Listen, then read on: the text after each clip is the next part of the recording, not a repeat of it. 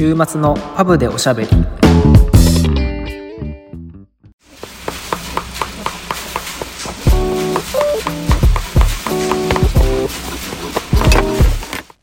のポッドキャストはフレームメーカーのケイトとシューメーカーのサトシが仮想パブ併設型ビスポークスタジオからイギリスとものづくりをテーマにお送りしています。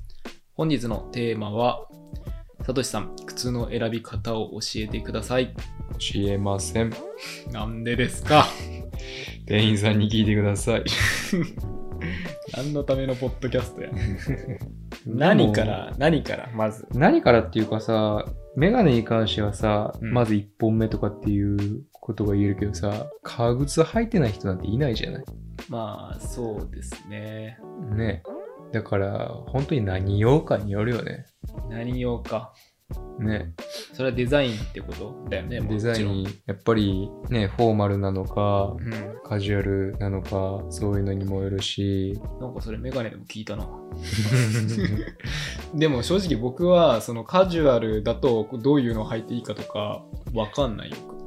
いやー、カジュアルにもさ、どこまでカジュアルによるよね。その、なんていうの？会社とかも普通にカジュアルにするのか、普通の私服というか、に着る、スーツじゃない服にも着る用の靴なのか、ね、フォーマルといえば、そのお葬式とか、そういう冠婚葬祭とか、うんそういうことをフォーマルというのかわかんないけど、まあそのフォーマルな冠婚葬祭とかで一番よく言うのはストレートチップ、オックスフォード、ストレートチップ。キャップととかって言うけど、一番スタンダードよね。あもう専門用語すぎて全然頭にこう入ってこない。全部、全部一緒だけどね。ストレートチップもキャップとも、全部、オックス全部一緒だけど、その、内内バネのね、とか。全然わかんないです。まあ、これを口で説明するっていうのは難しい話だけど、はい本当一番シンプルな穴も開いてないデザインで、あのつま先がね。つま先もどこどこにも穴の開いてないこうパンチングっていうね、はいああいう飾りが何もない状態のやつでかつ、まあ、つま先に、うん、なんて言うんでしょうね、まあ、キャップみたいな被ってるの、まあ一文字とかこうまっすぐつま先にこうなんていうの？三三角っていうの？なんていうの？まあわかるんじゃない？なんとなくね難しいですね。そのつま先のところ、まあ、5センチ6センチぐらいのところにはい。直線のラインというか、まあ、皮が1枚重なってるやつ。うん。で、他のところは特に何もシンプルなデザインで、えっと、この内バネオックスフォードっていうのが、うん。足を入れて開いたり閉じたりするところが、こう、羽って呼ばれるところなんだけど、うん。これが内側なのか、外側なのか、その前の皮に覆いかぶさられてるのか、覆いかぶさってるのかの違い。うん。だから、わかりますか？全然わかんない。まあまあ、なんていうの？あの、まあ、紐が通ってるところ。はい。紐が通ってるところね。紐が通ってるところこれ穴開いてるあのパーツあるでしょ？はい。あれが外側に来てる場合、外側っていうのは、うん、一番上、上にこう重なってる状態。はいはいはい。これが、まあ、外バネはいって。呼ばれる、まあ、ダービーシューズとか言われるやつで、この、まあ、紐が通ってる部分、これが下に潜ってる、その上に皮がこう重なっていってるやつ、はい。わかる？はい。だからあんまりこう、ひあんまり開かないというか、なんていうか、っていうのが内バネ、オックスフォードって呼ばれるもので、で、これの、さっき言った、えっ、と、つま先、まあ何もこうデザインのないというか、特にこう穴、パンチングとかされてないやつが一番フォーマルとされてて、それをまあストレートチップだったり、キャップ等だったり、まあ、とかっていういうわけですよ。それは見た目の問題？それとも履き心地とかも変わってくるの？見た目がやっぱりこう、シンプルですよね。あとは、まあ、デザインとしても、まあ、それがフォーマルなんですよね。まあ、もそれがスタンダードではそもそもの一番基礎となるデザインというか、でもさメガネと違ってさ靴ってさフォーマルじゃないカジュアルと言われてるものがさなんか難しくない？なんかメガネってさ、さすがにさ、前の回でも話が出たけどさ、うんあの、お葬式にさ、丸メガネかけてたらさ、なんか、大丈夫みたいな、なる、そんな、なるじゃん、それ見たらさ。でもさ、靴ってさ、別にさ、なんか何履いてもよくないっていうかさ、うんなんかそう言われてるだけな、こう、気がしてしまうんだけど。まあ多分そうでしょうね。みんながみんなそう知ってるわけでもないし、それを履いてたからといって、うん、別にこう NG っていうわけじゃないけど、やっぱりね、僕らは多分知らない作法とかいっぱいあるじゃない。んお葬式やら、まあね、結婚式やらよくわかんないけど、そういう形式決まったところで、なんていうの、お金のこう出し方であったりとか、こうしまい方であったりとか、多分そういう作法がいろいろある中の、まあ一つみたいな感じじゃない？まあし知ってた方がいいみたいな感じ？そうですね。まあとりあえずは別に、なんていうの、飾りがなければないほど、フォーマルってことですよ、基本的に。なるほど。シンプルな方がいいってことね。うん。あいいっていうか、まあ。まあこのバックルがついてたりさ、はいはい。それこそまあ、うん、ね、メガネのもちょっとね、そういうプラスで付けられたものよりかはシンプルなものがうんフォーマルとはされてますよね。なるほどね。以上。あと僕はまあデザインよりかは、まあ僕はそのデザイン面に関してはまあ好きなの履けばいいんじゃないって正直思ってるから あれだけど、サイズの方の聞きたい。サイズはそっちの方のが口で説明するのが難しいかもしれないけど、うんどうなの？なんかこう、まあビジネスシューズとか、まあサトシさんが作ってるようなその革靴って、うん。このサイズで買うのがこうベストとかって口で説明できるもの？難しい。無理です。であとはさ、そのサイズで、まあもちろんさ、えっと、UK サイズと日本サイズも違うし、うん、えっと、ブランドによっても、あの、サイズで大きさが違うから、ああの、まあ、とりあえずは、サイズで靴を選ぶのは間違いっていうことよね、とり、まあ、そもそもね。あーはいはい。まあ、ある程度のサイズは知っといた方がいいけど、そのサイズの、まあ、前後、うん。うん、履いてみてどうかなっていう感じですよね。まあ、ブランドによって違うのでね。あとは木型によっても、こう、甲が高い木型があったりとか、甲の低い木型とか、あとは横幅の広い、狭いとかがあるので、ね、履かないとわかんないっていうのは、本当に、うん、正直なところで、あとは、デザインに関して言うと、そもそもさ、そのさっき羽、紐が通る部分が外側に来てる、もしくは一,、まあ、一番なんていうの、まあ、ププラスでついてる っていうかさ、最後についてるやつあるじゃない。うんまあ、これをまあダービーって言ったりするんだけど、そもそもその靴ができたのは、こう履きやすいからというか、うんまあ、脱ぎ脱ぎはぎもしやすいし労労働者階級的な人たちの、まあ、ものっていうのをなんか多分聞いたことがあるのよね。えーでとりあえずはその履きやすいっていうで特に甲が高い人はい。はその方がいいと思う。っっていうのはその履くこのまあ履くじゃないこの開く大きさはい。がその内バネオックスフォードの靴よりこう広いというかちゃんとひ開いてくれるからうんうん外バネダービーの靴を選んだ方がいいとかっていうのはあるけどうんはい。まあまあ好きなもん履けばいいんじゃないっていうのはやっぱり好きなもん履けばいいんじゃないと思うけどね、まあ、その方がやっぱカジュアルには見えるというかまあ見える、うんような気はするけど。まあわかんないわかんないか。なるほどね。でもそれは初めて聞いたからすごくためになりますね。まあ、結局そのどういうサイズ感っていうのはさ本当に人によって違うくてきつめの革靴が好きな人もいればゆるの革靴が好きな人もいるけど覚えておいた方がいいのはやっぱり皮は伸びるっちゅうことですよね。その限度はありますよ。はいはいはいあとはまあ小指の一歩ピンポイントであったりとかさやっぱりそういうのは伸び伸びにくかったりさうんもちろんするんだけど、でもやっぱある程度は皮は伸びるっていうことを考えて買った方が、僕は結構、うん、いいかなと思うけどね。その底自体も沈む、あちょっと沈むし、はいうん、皮の伸びるしね。だから、うん、サイズ感は本当難しい。いつもね、買うたびに思う。なんか、結局履いたところで、なんか、試着して、これが本当に自分のベストのサイズなのかって結構自信のないまま買う。うんまあ紐靴とかに関してはさ正直そこまで前はタイトじゃなくてもいいのかもしれないけどさ、うんそのっていうのも紐で締めれるじゃないうん。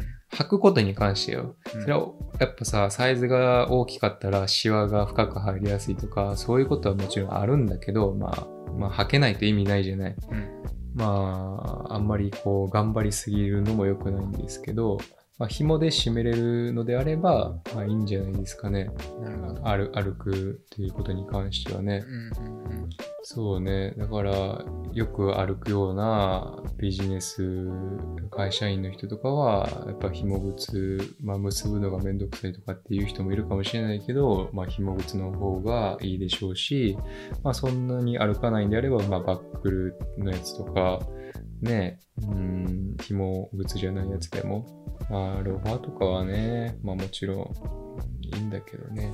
うんうんまあ、時と場合によりますよね。なるほどね。履いてみてって感じですよね。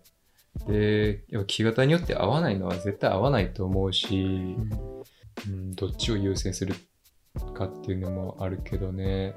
で、つま先の形とかもさ、まあ僕個人的な本当に意見ですよ。うんだから全員が全員そうじゃないし、なんかね、ほんこれが本当かわかんないけど、なんとなく細い人はちょっと尖っててもいいかなって僕は思ってんの。つま先が。とななんで？え、見た目的に。あ、見た目的にね。うん。で、ちょっとこう、滑腹のいい人とかは、つま先そんなにこう尖ってなくても、尖ってない方が僕はいいかなって思うの。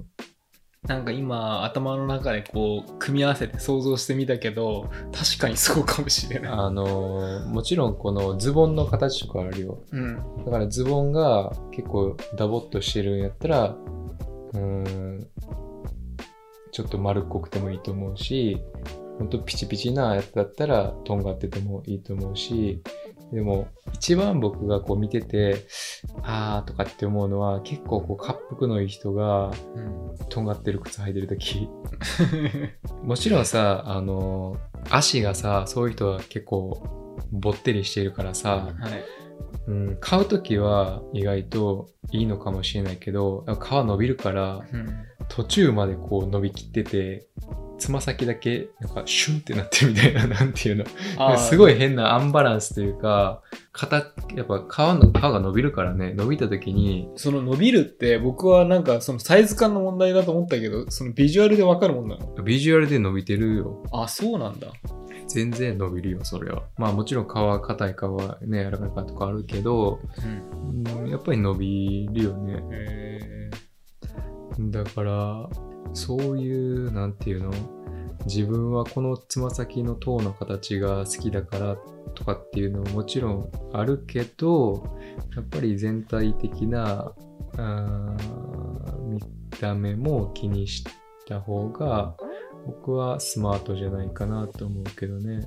なるほどねそれは自分の体格とこう靴のデザインを合わせるっていうのを考えたことなかったからまあ体格がさ、結構細い人はやっぱり足も細いしさ、うん。で、太い人はやっぱり足も太いから、結局は太い横幅の広い靴ってなると、つま先はそんなにこう、うーん、とんがらせれないというか、まあ、とんがら、まあ、伸ばそうと思う伸ば伸ばしちゃとんがらせれるんだけど、靴なんていうのは。うんやっぱりこうバランス的にあんま良くないと思うんだよね。で、甲の高い人とかはさ、自分のサイズ、本当のサイズより結構、うん、大きいものを買わないといけなくなってしまうよね。だから結構つま先のところに、あの、よ余白というかさ、こう結構スペースが空いてしまうから、まあそういうのは仕方ないんだけど、でもまあ、ね、やっぱり甲の高い靴とかを、まあ店員さんはね、知ってる人は知ってるからね、まあ言って、うん、ね、その中から選んだ方が、ビジュアル的にも履き心地的にも。つま先のそのとんがってると何がっていうのと、やっぱ歩きにくいよね。ああ、はいはいはい。普通に考えて。やっぱり歩きやすい靴っていうのは本当に足と同じような形というかさ、うんそれは見た目悪くないから、まあ、ある程度とんがるんだけど、まあとんがりすぎると、やっぱり、うん、歩きにくい、こう、それ、帰りが、なんかこうね、うん。うん、すまあ、スキー板履いてるようなもんよね 極端に言うと。はいはいはいはい。だし、あとは、つま先削りやすいし、うんうーん、まあ、だから、ほどほどでいいんじゃないかなと思うけどね。色とかは別にないもんね。本当にスーツの色じゃないああ。ね。うん、だし、うん、だからそのうん、サイズと全体のから見たこう見た目のビジュアルのバランスがすごく大事そうですね。そうですね。あとはシチュエーションね。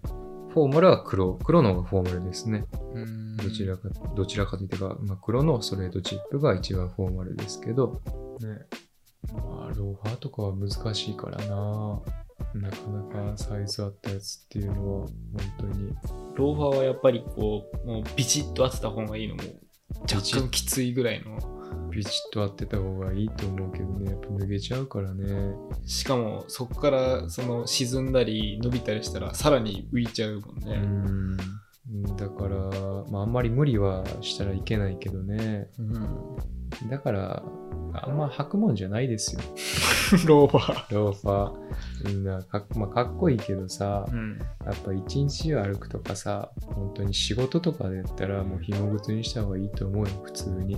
えローファーでそうかね、まあ歩くような靴ではないですよね。そうか。本当につっかけみたいなもんで。で、履き口がやっぱ狭い方がもちろんかかともついてくるし、はいはい。うん、いいかなとも思うし。で、結構驚くのが、こう結構ソールって硬いじゃない？うん最初。うんで、売るときに靴屋の人が、うんまあ、全部の靴屋じゃないですよ。うんじゃないですけど、その、ソールが硬いと帰りが悪いっていう人が来た場合、うんああ、わかりましたって靴を持っていくじゃない。うんで、まあ、裏で、こう、靴をぐにゅぐにに、こう ぐっちぐちにすんの。ひん曲げんの。はいはい。そしたら、で持っていったら、ああ、良くなりましたって。もうその目の前でやったらもう大変なことになるね大変なことになると思う。本当に。だから、まあ、結局は靴ですから。帰りがいい方がやっぱ履きやすいからね。うん。でも意外とさ、日本人の方が結構ぴっちり履く人が多いらしいよ。こっちのマネージャーとかに聞いたら。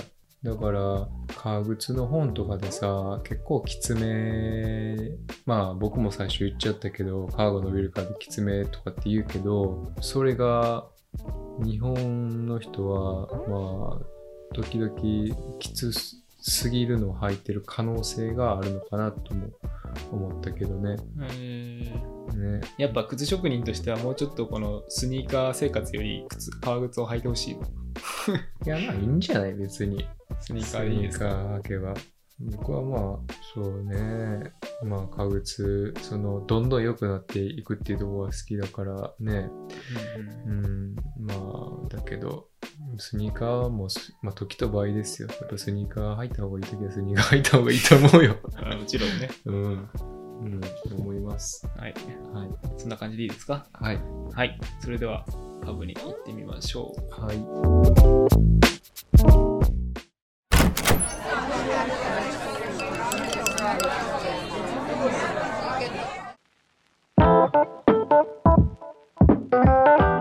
はい。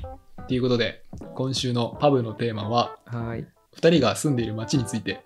俺の街についてってことですな。俺の街について。マイホームタウンダサ。ダッサい。ねうん。まずじゃあサトシさんから。僕から。はい。じゃあ住所言っていただいて。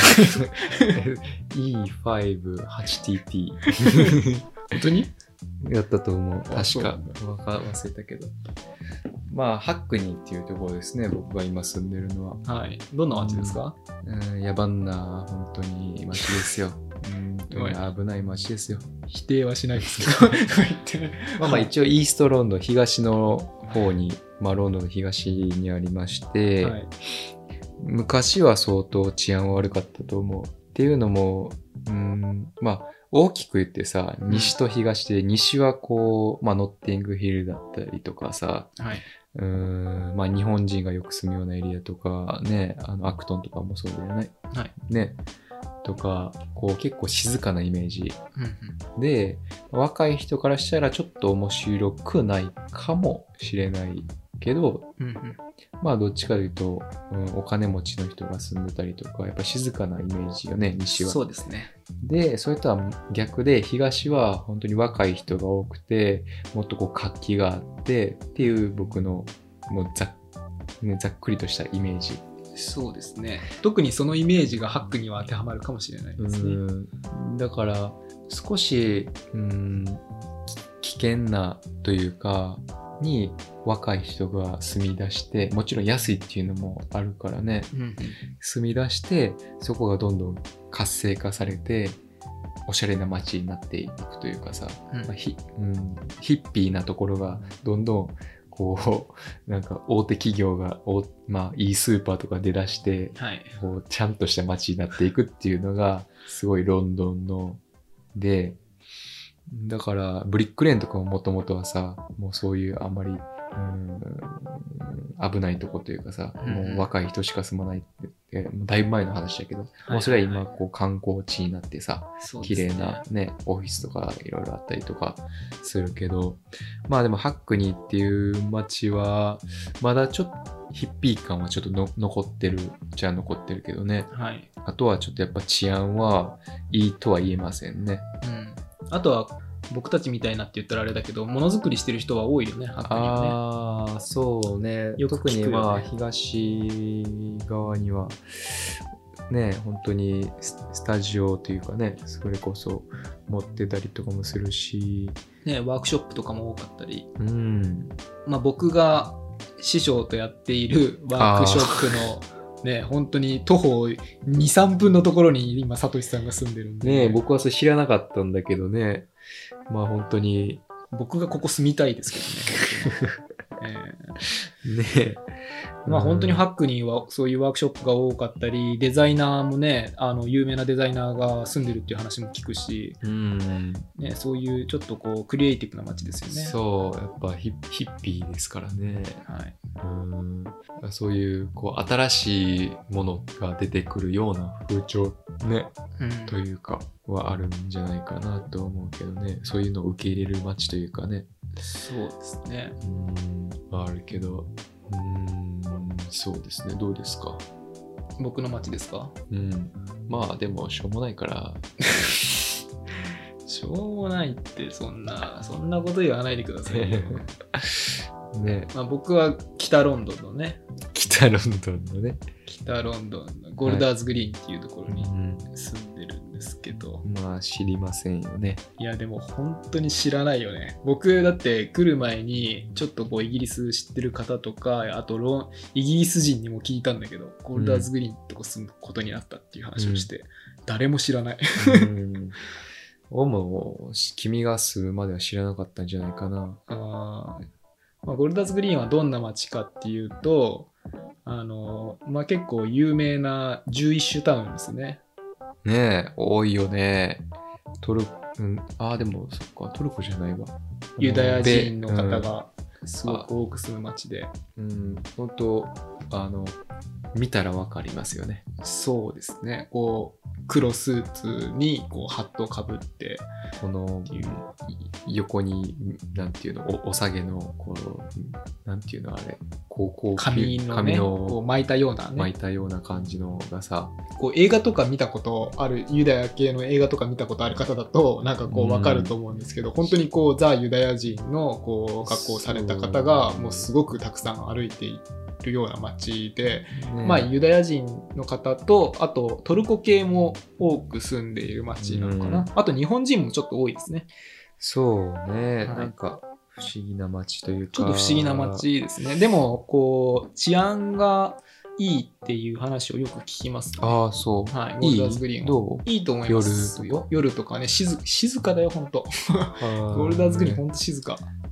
まあね、ハックニーの僕住んでるところは夜、まあちょっとたまに金曜日とかカリビアン系の 音楽とかが、あのーまあそんな遅くじゃないけど、12時ぐらいまではいあの結構爆音で流れてたりする時とかはたまにありますけど、そんなことはないですね、ゴールダーズグリーンは。まあでも治安はちょっとね、うん、ちょっと悪いですね。なんか、うーん。なんか対極な感じするな、ハックニーとゴールダーズグリーンは。